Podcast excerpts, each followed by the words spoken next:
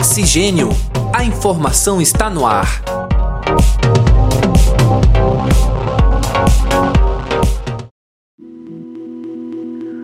Olá, caros ouvintes e caras ouvintes. Sejam muito bem-vindos, muito bem-vindas, muito bem-vindes. Está entrando no ar mais um episódio do podcast Oxigênio. A informação está no ar.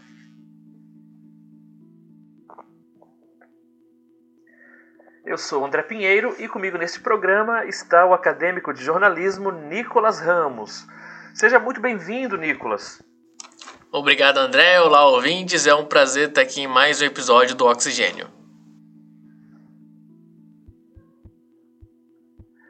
Uma psicologia da alma que se distingue por um foco nas experiências simbólicas da vida humana ao considerar a força do inconsciente pessoal e também do coletivo, trabalha com elementos como os sonhos, a alquimia e outras expressões artísticas e simbólicas. A psicologia analítica, também conhecida como psicologia profunda ou psicologia junguiana, é o tema do nosso episódio de hoje. E quem nos acompanha nesse episódio é a psicóloga, poetisa, fotógrafa e alquimista Sandra Coelho, Seja muito bem-vinda, Sandra. Oi, gente, tudo bem? Muito bom estar aqui com vocês no Oxigênio. Tava pensando aqui na o quanto faz sentido esse programa, o quanto faz sentido esse nome no momento que a gente está vivendo. E bem legal estar aqui com vocês hoje para falar de psicologia, para falar de é, de outras coisas que têm a ver, que são afins com a psicologia analítica, de poesia, enfim, do que for surgindo aí na nossa conversa. Muito legal estar aqui, que bom. Que bom que vocês me acharam, me convidaram. Uh, então, Sandra, vamos começar do começo para quem não está nem um pouco inserido nesse universo. O, o que, que é e como surgiu a psicologia analítica? Então, a psicologia analítica, é, ela é uma psicologia que foi fundada pelo Carl Gustav Jung, é um suíço.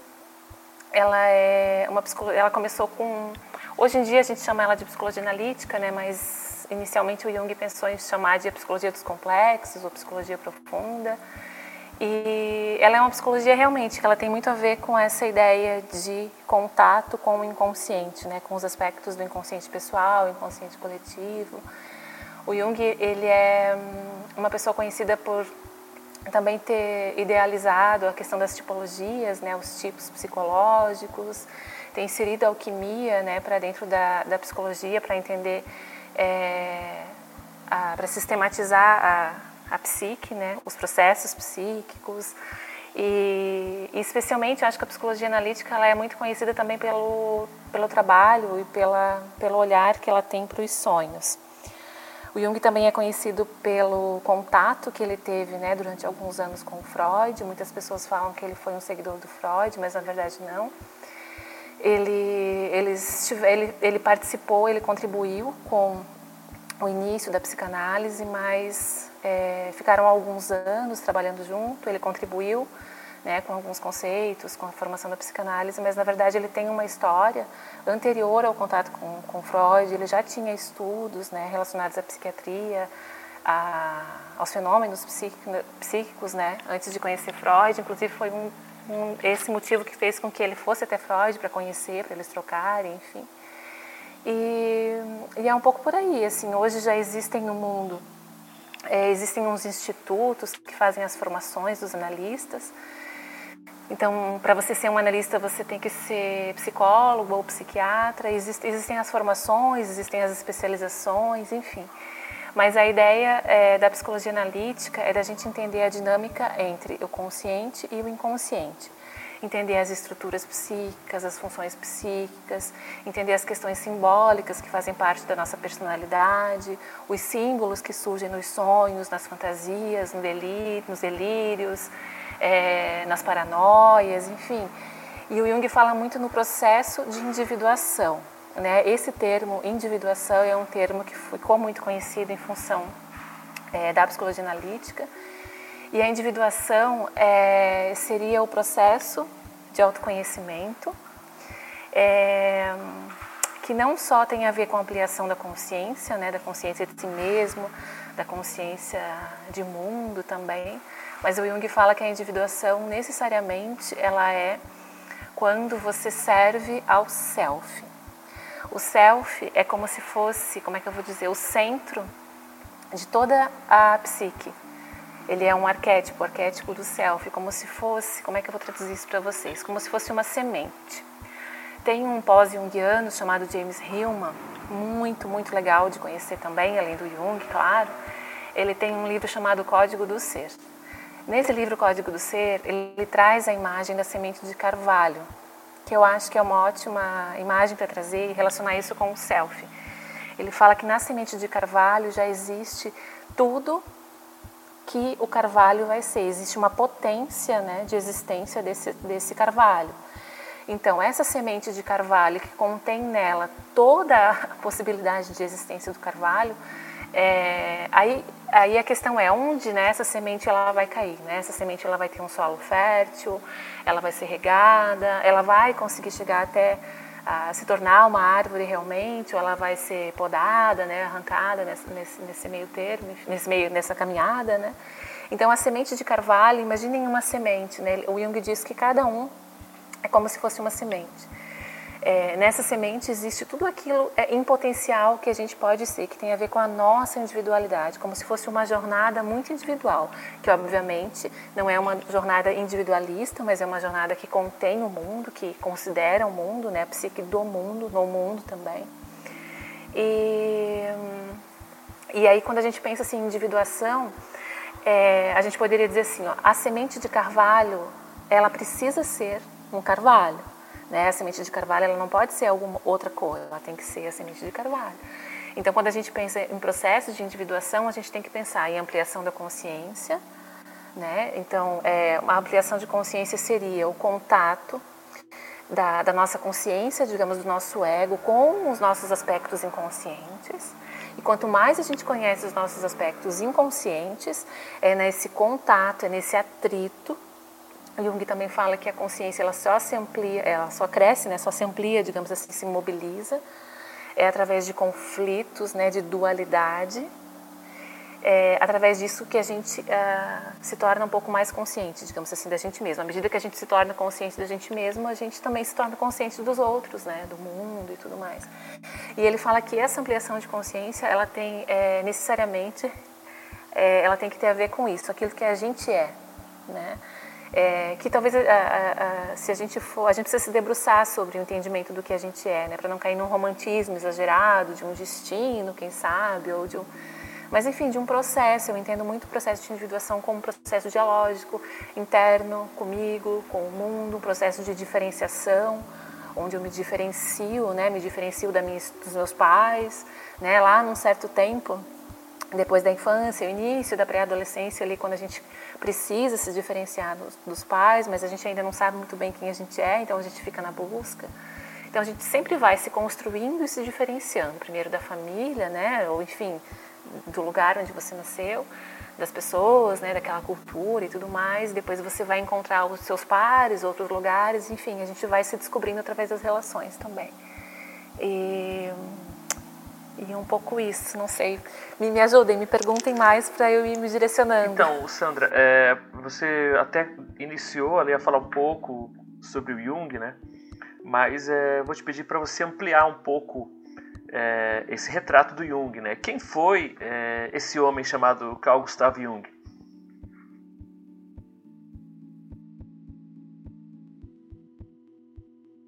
Ah, agora foi. Então, Jung foi um, um médico suíço ele era filho de um casal onde o pai dele era um pastor. Desde muito cedo, assim, a gente tem é, um dos livros bem interessantes de vocês terem contato, é o Memórias, Sonhos e Reflexões, que é uma espécie de autobiografia do Jung, onde ele compartilha as memórias dele. E, é, e a, gente, a, gente, a gente sempre fala né, que a psicologia do Jung é uma psicologia introvertida, assim, porque ela começa e ela termina é, a partir do contato do Jung com, é, com o, o, inconsciente dele. Então, desde o início, ali nas memórias, enfim, a gente já percebe que Jung era muito introvertido, muito uh, sensível né, às questões que diziam respeito à sua família, né? Ele tinha várias questões com o pai dele, que era pastor. É, ele vivia numa família, digamos assim, bastante religiosa, né? E ele era muito crítico com relação a isso. Então ele sofreu muitos, muitos conflitos internos, né? Com aquilo que o pai dele falava e aquilo que ele via, né? Ali né? dentro da casa dele, enfim, na sociedade que ele vivia. É, o Jung ele muito muito inconformado assim com as coisas que ele via externamente assim então o início da psicologia analítica começa é, com essa autoobservação né com os interesses de Jung que sempre partiram para o universo da, da área de humanas para as pessoas os comportamentos a mitologia os fenômenos psíquicos né ele tinha uma prima que eles faziam as mesas, mesas brancas, né? Na, ele participava disso, ele via ali a família dele fazendo, e isso sempre trouxe muita curiosidade para ele, assim. É, em um determinado momento ele decide fazer medicina e dentro da faculdade de medicina ele começa a desenvolver esses estudos é, sobre os fenômenos psíquicos. Então, né? na época lá na época dele a gente não, não existia a psicologia do jeito que a gente conhece hoje. Então, como que os fenômenos psíquicos, né, os transtornos psiquiátricos eram entendidos é, naquela época de uma forma muito diferente como a gente é, percebe hoje, né? Então, tanto Freud quanto Jung, é, paralelamente, né, eles começaram é, é, muito juntos ali, mas é, de maneiras bastante, bastante diferentes, né? O Jung e o Freud também, mas vou, vou me deter no Jung, assim. É, o Jung sempre se deteve, então, ali na faculdade de medicina, e depois que ele terminou a faculdade de medicina, é, em ouvir os pacientes o conteúdo daquilo que as pessoas traziam né, as fantasias, os delírios, os receios, as paranoias, os sonhos. Então ele ouvia o conteúdo daquilo que os pacientes traziam. Então, ah, tinha um paciente um dia que falava, ah, estou, ele estava na janela do, do hospital olhando o sol e ele falou, ah, estou vendo uh, o pênis do sol. Né? Um outro falou, ah, estou vendo os raios, é, os raios, os braços do sol. E ele começava a ver, poxa, mas o pênis do sol, ele começou a juntar essas imagens com aquilo que ele já conhecia é, de mitologia, aquilo que ele já conhecia, de, a, alguns aspectos da história que não tinham a ver necessariamente, não tinham a ver, na verdade, é, com a cultura daqueles pacientes. Então ele começou a perceber que existiam conteúdos né, nas fantasias, nos delírios desses pacientes psiquiátricos, né, é, que o Jung tinha contato, que existiam conteúdos que eram é, arquetípicos, né, digamos assim, que pertenciam à história de toda a humanidade, que a gente encontraria não só ali é, em, na mitologia da, na mitologia que talvez aquele paciente tivesse tido contato, mas assim com a própria história né, da, da humanidade. E aí que ele começa a desenvolver alguns estudos, ele começa a desenvolver o estudo de associação de palavras, que é um estudo muito interessante que Posteriormente ele foi usado esse aquele aparelho que a polícia usa hoje em dia, né, de para medir a, a frequência galvânica das pessoas para saber se elas estão mentindo. Isso surge dessa, do método dele de associação de palavras. Então ele começa é, a, a, trabalhar, enfim, a olhar para os conteúdos desses pacientes, começa a entender a ideia de que existe um, um inconsciente que é maior do que o inconsciente pessoal, quer dizer, que vai além da história daquele paciente, começa a desenvolver, a estudar outras pessoas, né, outros teóricos que já falavam da ideia do inconsciente coletivo e traz isso para a psicologia dele. E aí começa a atender essas pessoas, começa a dialogar, ele entra na fantasia das pessoas, né, considerando esses é, essas imagens que vão surgindo assim. É, começando a entender as narrativas, começando a entender as imagens que surgem e é, paralelo a isso, é, jun, juntamente com isso, entendendo o seu próprio é, inconsciente, né? Então os sonhos que surgiam para o Jung, é, tem um sonho bem bem conhecido dele, inclusive que está no Memórias, que ele fala que ele estava descendo, é, tinha uma casa e ele estava descendo num para baixo, assim, tinha uma escadaria, né? No solo dessa casa, ele ia descendo, descendo, tinha muitas escadas, muitos cômodos, é, muitos lugares, enfim. E ele ia descobrindo vários cômodos abaixo dessa casa que eram desconhecidos, né? E ali ele fala da, dessa imagem que surge do inconsciente coletivo, né? Que são essas camadas, né? Que pertencem a toda a humanidade. E aí ele vai formando, assim, a obra do Jung inteira, ela é muito circular, digamos assim. À medida que ele vai estudando, é, que ele vai descobrindo as coisas, ele vai fazendo as publicações. E depois ele vai continuando os estudos, e aí se você lê o Jung, se você lê as obras completas, você vai ver que é, você vai ver como o pensamento dele foi sendo construído, como ele foi descobrindo as imagens, as, como ele trouxe a alquimia, a tipologia, a mitologia, a ideia de inconsciente, de psique, de complexos, como ele foi construindo isso a partir do próprio contato com o inconsciente dele. Então, a obra dele, se você for estudar a obra dele, você vai ver que, é, num determinado momento, ele fala. É, ele, ele considera alguma questão ânima, ânimos, psique, é, é, libido, energia psíquica, e lá na frente ele, ele fala, olha, eu falei anteriormente tal coisa, mas agora, depois de, de outros estudos, eu falo um pouco mais do que isso. Então ela é circular, assim, digamos, ela é viva. A gente vai acompanhando o pensamento dele à medida que ele vai escrevendo. Por isso que é muito importante que as pessoas conheçam a obra completa dele é, porque se você às vezes pega um livro e ele está um pouco descontextualizado, a gente não compreende muito é, a teoria. Recentemente, eu acho que há uns quatro anos atrás, foi publicado o livro Vermelho, e, e esse ano, em janeiro desse ano, foram publicados os livros negros que dentro da psicologia a gente considera esses dois livros, o livro negro primeiro, os livros negros, né, que são sete é, facsímiles, são uma espécie de diário psíquico do Jung, onde ali a gente vê é, a semente, né, o cerne de toda a psicologia analítica.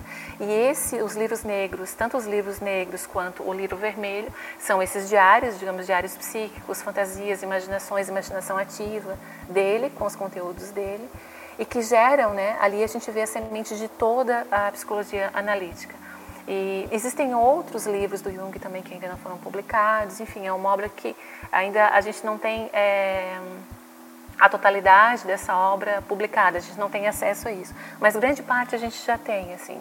É, mas o que eu quero que fique aqui para vocês com relação ao Jung é isso. Eu queria saber quais que são as principais diferenças é, conceituais e práticas entre a psicologia analítica do Jung e a psicanálise do, do Freud. Então, eu tenho mais domínio da psicologia analítica, né, obviamente, mas uh, a psicologia analítica a gente pode perceber no, com os sonhos, por exemplo, né? A gente fala que a psicologia analítica, ela é uh, ela não é causal, ela é finalista. Né? E a psicologia do Freud, ela é causal. Né? Então, quando a gente olha para um fenômeno psíquico, dentro da psicanálise, a gente sempre está buscando uma causa, né? uma origem de um sintoma, de um transtorno e das neuroses. A gente busca a origem. Na psicologia analítica, a gente não busca a origem, a gente busca a finalidade. Então, tem aquela velha, é, fra, aquele velho conceito que a gente fala assim, ó, é, o Jung, o Freud busca o porquê das coisas, né? E o Jung busca o para quê. Qual é a finalidade disso? Qual é o sentido desse, disso? Então, acontece, a, a pessoa chega no consultório, por exemplo, com um sintoma. A gente não vai buscar a causa do sintoma, mas a gente vai buscar o para quê. A gente olha para frente, né? Então, o que dentro da jornada dessa pessoa, dentro da história dela, para onde isso está apontando? Ele é mais aberto.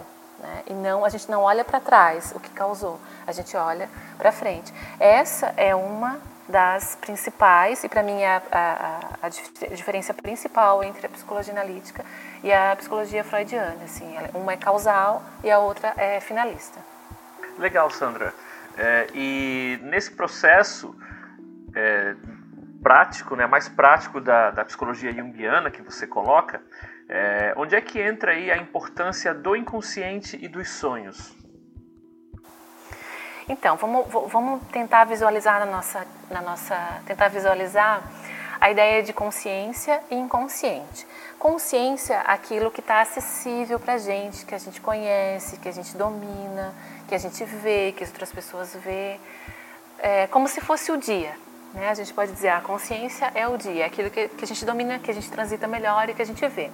O inconsciente é uma camada mais profunda da nossa existência e ele pertence à noite, digamos assim. Então, são aqueles conteúdos que a gente desconhece. Né? O Jung ele divide o inconsciente entre inconsciente pessoal e inconsciente coletivo. Inconsciente pessoal é aquilo que diz respeito à minha história e à minha vivência, minha história pessoal. Inconsciente coletivo é aquilo que me liga a toda a humanidade. Então, dentro do meu inconsciente, inconsciente de Sandra, existem essas duas partes, totalmente conectadas e totalmente dialogando entre elas e acessíveis de serem é, e possíveis de serem acessadas através dos sonhos, por exemplo. Então, são duas camadas de existência, digamos assim, uma muito grande, o inconsciente, e a outra que se alimenta desse inconsciente, digamos assim.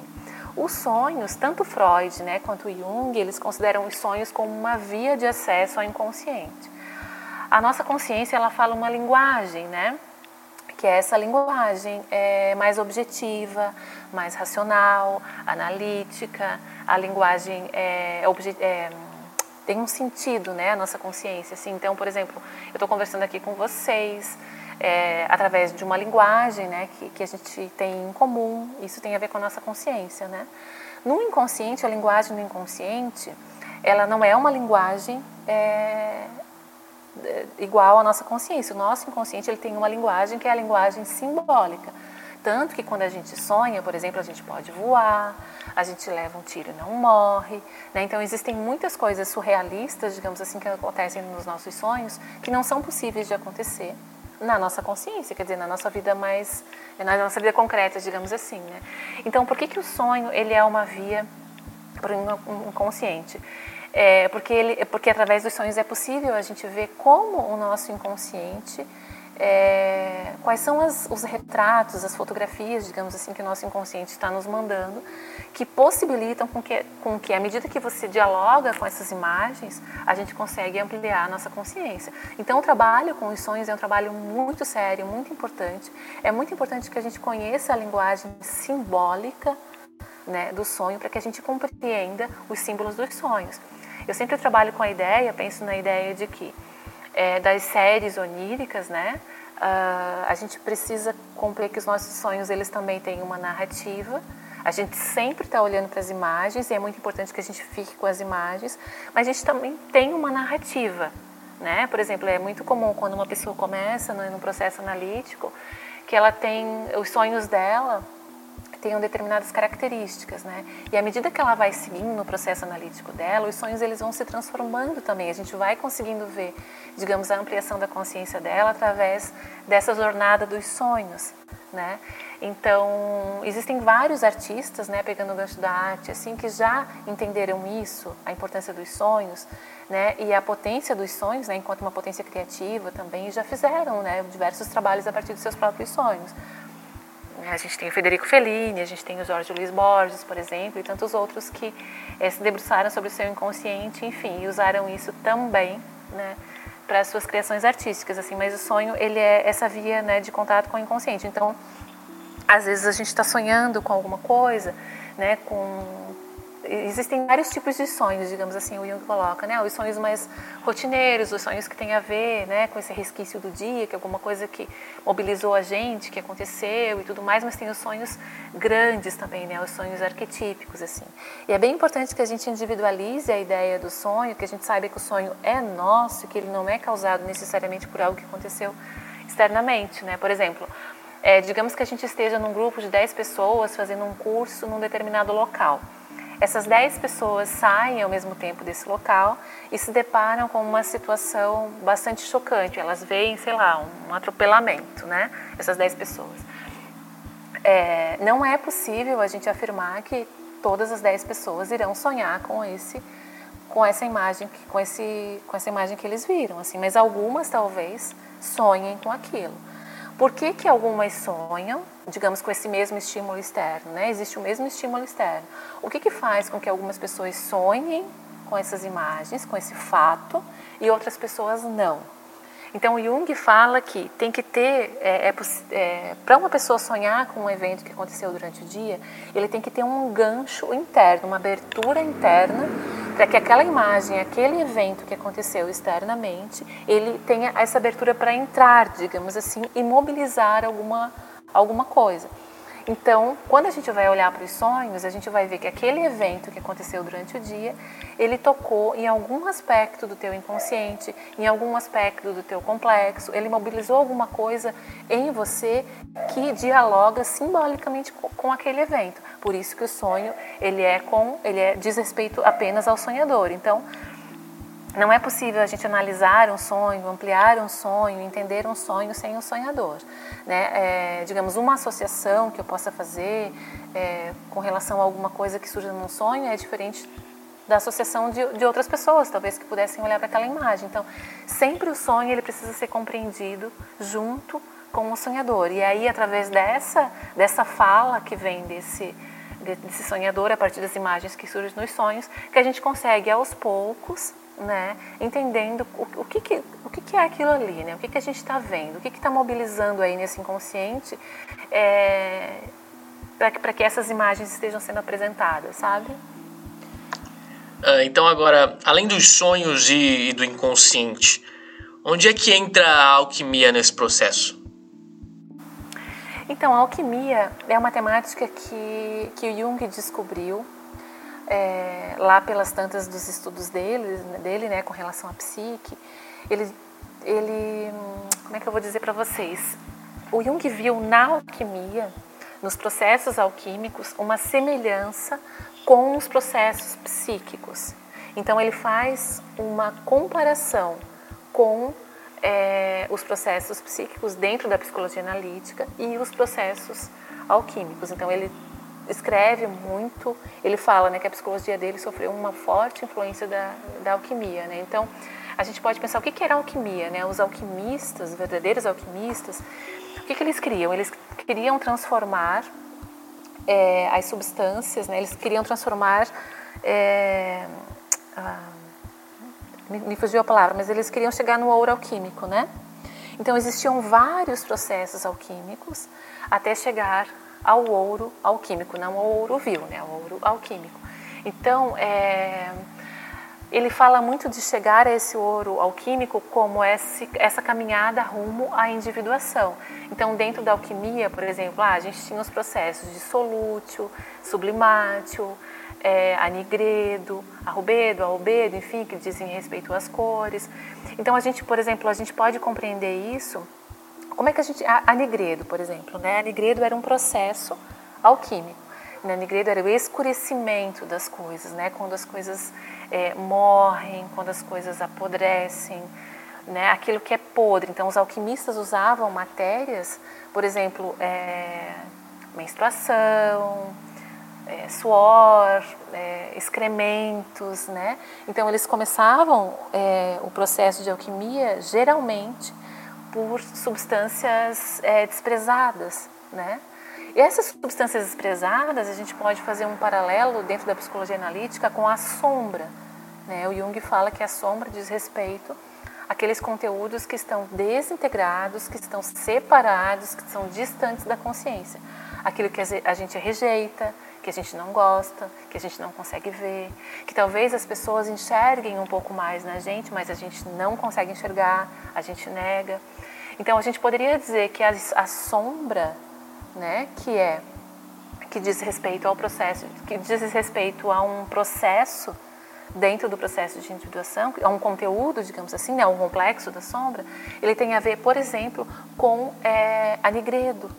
Ele poderia ter a ver com a nigredo, a nigredo como um processo de alquimia. A por exemplo, que era um outro processo de alquimia. A tem a ver com é, tem um, um, provérbio, né, digamos assim, alquímico que fala assim, ó, dissolve e coagula. Quer dizer, aquilo que está muito cristalizado em você, que está muito petrificado, muito enraizado, ele precisa ser dissolvido. Né? Uma pedra, um, enfim, um conteúdo, pedra não, mas um conteúdo muito é, embrutecido, digamos assim, a gente precisa colocar água, né? Solútil tem a ver, tem a ver com água. Vai colocando água, vai dissolvendo, vai dissolvendo. Uma personalidade, digamos assim, muito é, bruta, muito enrijecida, muito enraizada, né, que não quer mudar, por exemplo. A gente sempre pensa, nossa, ele precisa dissolver, a gente precisa dissolver isso. Né? Então, dissolve e coagula. Então, esse também é um processo de alquimia. E tantos outros, assim, né? por exemplo, as cores, né? Dentro da alquimia existia rubedo. A rubedo tem a ver com, com o branco, né?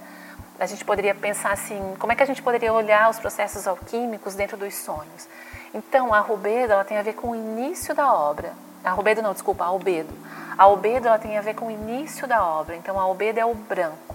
Tem dois tipos de branco. O branco da pureza, né, que é aquilo, aquela inocência que a gente tem, a inocência da criança, a inocência do jovem, do adolescente, aquela pessoa sonhadora. Então a gente quando a gente começa a ver um, sonho muito com muitas cores brancas, surgindo muita ideia de branco, a gente sempre a gente pode pensar também na ideia da albedo, né? Ah, início de algum processo, início, algum conteúdo talvez está começando a ser trabalhado porque está surgindo muito o branco nos sonhos dele. Mas ainda tem a ver com essa inocência, né? Com essa, com ah, uma certa é, falta de maturidade, talvez, enfim. E também tem um albedo que é albedo prateada, digamos assim, que é o branco prateado, que ele tem mais a ver com um outro processo que diz respeito a um outro momento mais consciente, digamos assim, né? uma ampliação, uma continuidade dessa albedo, digamos assim. Eu já não estou mais naquele, naquele lugar de ingenuidade, de inconsciente, eu já caminhei um pouco, já tenho mais experiência, já me percebi e tudo mais. Então a gente pode dizer que é, esse branco ele está ficando prateado, digamos assim. É, tem os citrinitas, que também é um processo é, dentro da alquimia, né, que tem um paralelo com o processo da psique de individuação. O citrinita seria o amarelo, o amarelado. Né? Então, a gente pode pensar na ideia de um, de um livro. Né? Quando a gente compra um livro, ele vem branquinho, as páginas elas estão branquinhas. Né? E com o tempo, com o uso daquele livro, né, ele vai ficando amarelado. Então, os citrinitas, digamos, o amarelo, ele não é o amarelo ouro, não é o amarelo do sol, mas é o amarelo do amadurecimento. É o amarelo que foi forjado pelo tempo. Né? Então, ele também é uma temática da alquimia que a gente pode olhar é, para os nossos processos psíquicos entender também esse amarelamento, né? De, de, amarelamento, amadurecimento da nossa psique. É, a rubedo, ela tem a ver, a rubedo é o vermelho, né? Aí a gente pode pensar no vermelho como o finalzinho da obra, né? O vermelho, o vermelho tem a ver com sangue, tem a ver com coração, tem a ver com paixão também, né? Então ele traz também dentro da alquimia existem os processos alquímicos que são esses, né, de, de transformação da matéria e também existe essa coloração da matéria. Então são dois aspectos, por exemplo, que a gente consegue ver nos sonhos.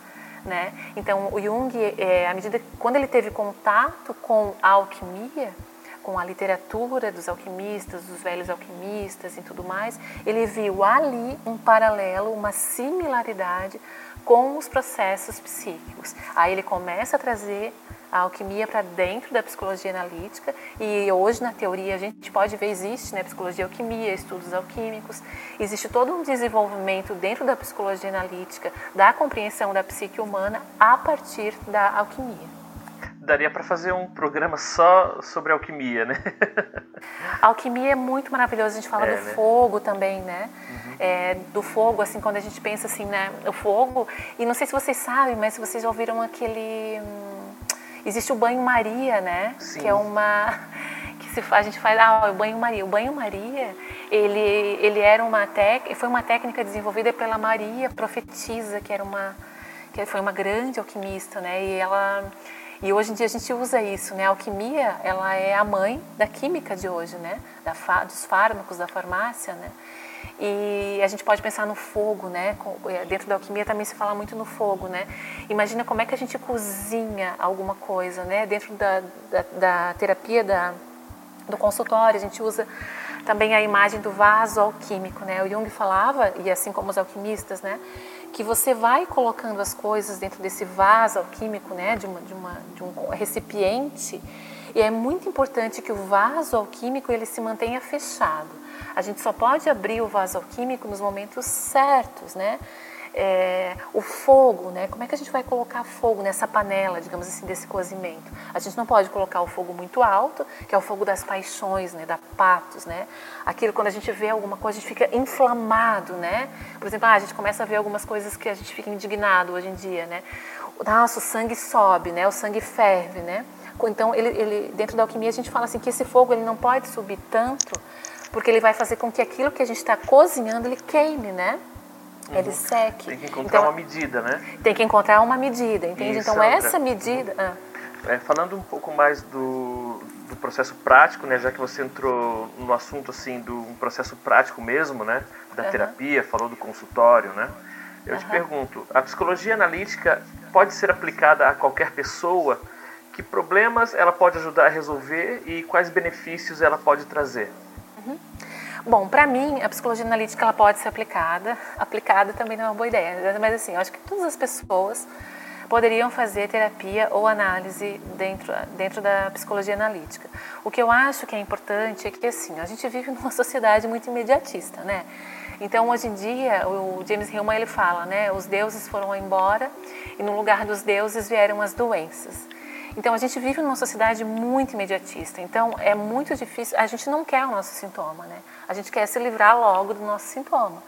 Então, porque a gente está sofrendo, a gente está sofrendo muito, a gente está sofrendo individualmente, a gente está sofrendo socialmente. Então, é muita dor, né? Então, as pessoas chegam no consultório com dor, com as suas feridas, né?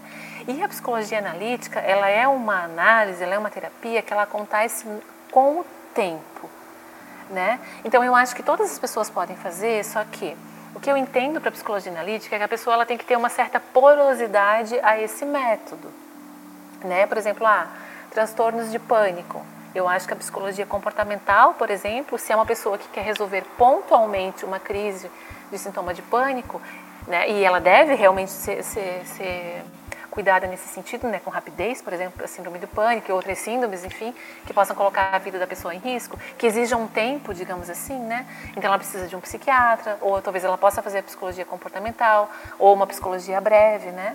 Então acho que a psicologia analítica ela pode ser aplicada, como eu falei, para qualquer pessoa, desde que essa pessoa tenha essa porosidade, né? Que aquilo que ela queira não é simplesmente resolver um problema ou se livrar de um sintoma, mas que ela queira realmente se conhecer, que ela queira realmente se tornar consciente de si mesma. Isso não é uma coisa simples. É, o autoconhecimento ele não diz respeito simplesmente a gente saber lidar com os nossos problemas, mas justamente a gente entender aquilo que eu dizia lá no início. Qual é a tua semente, né? Qual é a tua, qual é a, o que, que é, o que, que existe em você? Quem é você que te diferencia dos outros e outras e, e também que te liga nos outros, né? É o, a tua individualidade.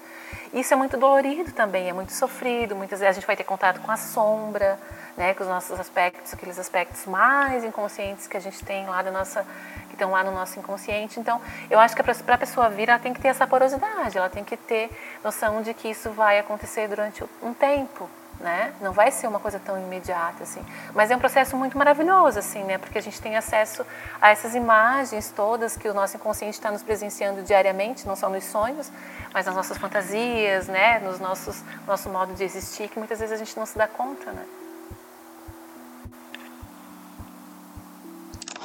Uh, agora mudando um pouco de assunto, eu queria que você falasse um pouco sobre o Eranos Círculo de Artes, que é o grupo do qual você faz parte. Uh, qual que é o significado desse nome e quais os trabalhos que são desenvolvidos pelo grupo? Então, o Erano Círculo de Arte ele é um grupo artístico aqui da cidade de Itajaí. Quando ele foi fundado, lá no final de 2009, início de 2010, ele se chamava Coletivo Terceira Margem. Foi fundado pelo Leandro Mamã, o Sebastião do Aragão, o Seba, a Patrícia Viana. E uh, que, né, que depois cada um seguiu seus caminhos, enfim, o Leandro que ficou, depois entra, entrou eu e o João. E o Eranos, ele vem justamente, é, a palavra Eranos é uma palavra grega, né, que significa banquete. Um banquete é, onde não existe um anfitrião, mas onde todas as pessoas que vão a esse encontro contribuem com alguma coisa. Essa coisa, enfim, esse presente, esse algo que você vai levar, não necessariamente precisa ser um alimento, mas pode ser uma palavra, uma poesia, um gesto, um abraço. Isso tem muito a ver com, com aquilo que o grupo foi se, se configurando ao longo dos anos, né? Assim, então, eu sou psicólogo, o Leandro é designer, o João é formado em gastronomia, a gente trabalha com literatura, com teatro, é, com animação, com boneco, com teatro de rua. A gente tem muita sede, assim, muita fome, né, de, de trabalhar com diversas expressões artísticas, assim. E eu acho que a psicologia analítica, né, que ela, ela chega no grupo através do, do, meu ingresso, assim, ela tem muito a ver com os nossos trabalhos. A gente tem muito um olhar simbólico para a arte, para as questões, para as imagens que a gente leva, para as discussões que a gente leva, que a gente leva para a rua, que a gente leva para a primeira infância, né, os cuidados que a gente tem, enfim. A gente bebe muito dessa fonte da psicologia analítica, né, da mitologia, do símbolo, da própria alquimia, enfim. E a gente trabalha é, mais fortemente com teatro, é, com literatura também, né? Todas as pessoas que o Seba já trabalhava com literatura, o Leandro também, eu também. Então é um grupo multidisciplinar, digamos assim, trabalhando com multilinguagens. Então, é, falando em multilinguagens, do simbólico, né, e sempre no viés da psicologia analítica, então eu faço, te faço uma pergunta que prova provavelmente vai interessar algumas pessoas ou a várias pessoas que estejam nos ouvindo, né? Interessados em conhecer a psicologia analítica e a, e a obra do Jung, quais livros essas pessoas devem ler ou filmes que elas devam assistir para tomar conhecimento acerca da psicologia junguiana? Gente, que pergunta muito difícil. Livros. Uh, os livros da psicologia analítica. Acho interessante que as pessoas conheçam Jung, né? A escrita, é, a psicologia analítica que vem a partir dele. Não é uma literatura fácil, né? As obras completas é muito difícil, é muito denso. Jung era bastante complexo, ele trazia muitas referências, né? A fala dele é muito profunda, assim. Então, às vezes é um pouco denso, assim, de ler o Jung. Mas eu acho que um livro bem introdutório, para a gente ter uma ideia de quem era o Jung, como ele pensava e tudo mais, acho que é o próprio Memórias. Memórias, Sonhos e Reflexões. É bem acessível, tem para comprar em qualquer sebo. E tem o último livro, né, que teve a participação do Jung, que é O Homem e Seus Símbolos, que também não foi escrito, é, é, que tem a participação de vários colaboradores, mas acho que também é um livro é, introdutório para a psicologia analítica. Com relação às obras completas, é, eu gosto muito da psicologia alquimia, que eu até citei aqui. Eu gosto muito dos estudos alquímicos, é, energia psíquica. Eu acho que esses são livros muito interessantes de, de ter contato. E os mais básicos, né? É, os primeiros, as primeiras ah, agora não vou me lembrar quais são os três primeiros, mas os primeiros livros das obras completas, né, para quem te, quer começar a estudar o Jung e ter uma ideia das obras. Agora, se você não quer ser um estudioso de Jung, enfim, que se você quer ter só uma noção, então eu acho que Memórias, Sonhos e Reflexões e O Homem e Seus Símbolos. E aí tem os pós-jungianos, que são bem interessantes, são mais acessíveis e são leituras mais leves, né? Que, que vocês podem fazer para ter acesso à psicologia analítica. Então, qualquer livro que vocês forem comprar, do James Hillman, por exemplo, é muito interessante. Da Marie-Louise ou Louise von Franz também é muito interessante. É, procurem os pós-jungianos, né? Também tem uma coleção da Paulus, chamada Amor e Psique, que é uma coleção muito interessante, ela é mais temática.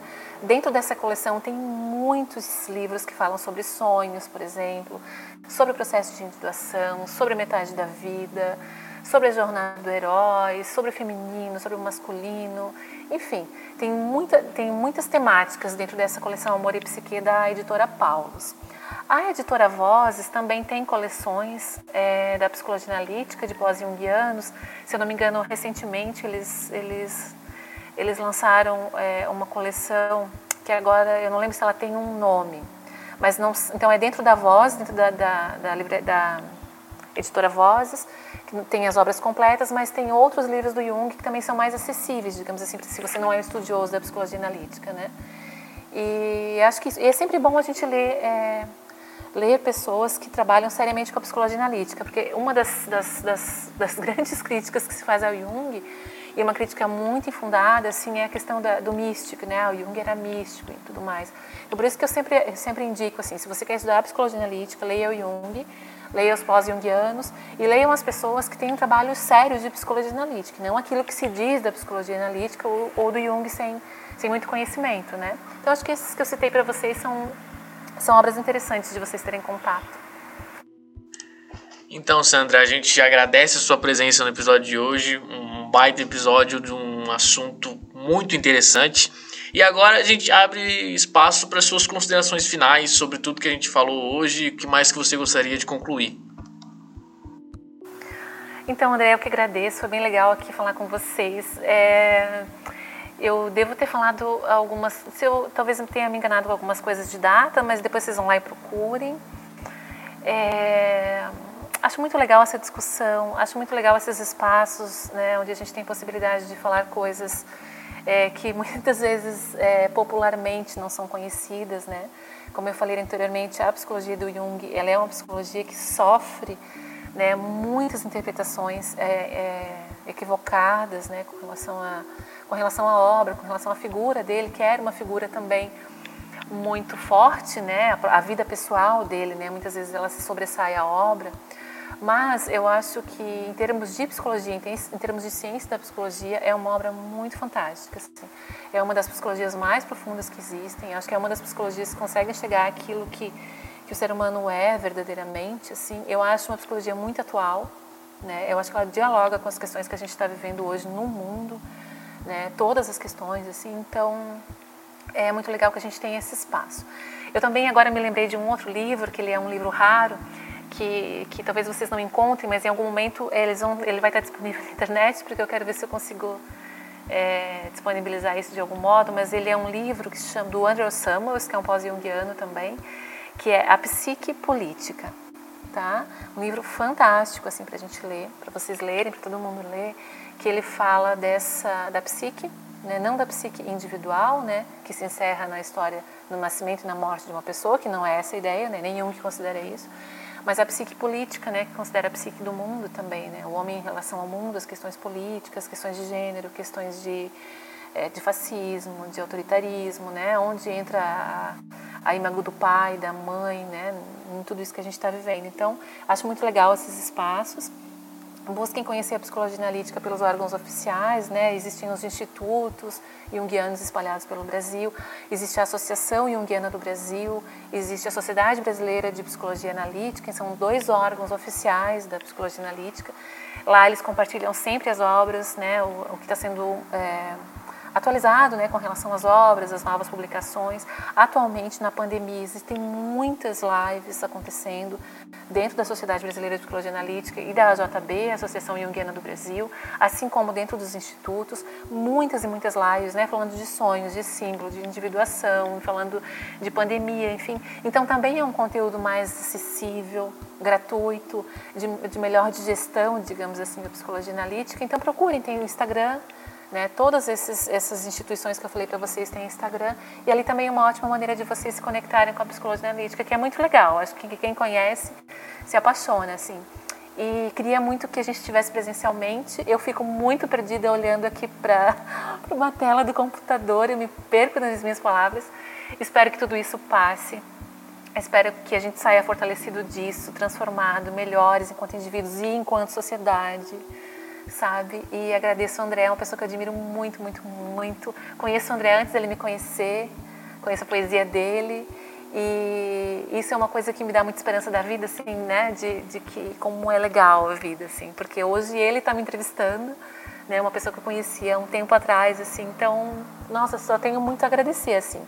Se vocês quiserem conhecer um pouquinho do nosso trabalho, do meu trabalho, né? Como artista, como psicóloga, tem o site do Erânio Círculo de Arte, a gente tem o site, a gente tem Instagram, Facebook. E, e, algum, e, as coisas que eu faço também estão lá dentro do site, estão também no Instagram. E estou disponível se vocês quiserem trocar de novo, se alguém quiser me mandar um e-mail, enfim, questionando, perguntando, pedindo quaisquer outras orientações a respeito da psicologia analítica, da arte, né, dentro da psicologia analítica também. Estou à disposição. Muito, muito, muito obrigada. A gente é quem agradece, a Sandra Coelho, psicóloga, fotógrafa, poetisa e alquimista. A gente agradece demais é, pelas explicações, pelas referências. É, um mundo aqui de referências que dá para a gente explorar bastante e adquirir muito conhecimento, que vale muito a pena. Agradeço também ao Nicolas Ramos pela parceria de sempre e agradeço também você, nosso ouvinte, nossa ouvinte, é, por nos acompanhar todas as semanas. É, a gente retorna semana que vem com mais um episódio do podcast Oxigênio. A informação está no ar. Um prazer, até o próximo episódio. Produção e apresentação André Pinheiro e Nicolas Ramos. Edição Bruno Portes. Uma produção do projeto de extensão Oxigênio, Central de Podcasts. Universidade do Vale do Itajaí. Escola de Artes, Comunicação e Hospitalidade. Curso de Jornalismo.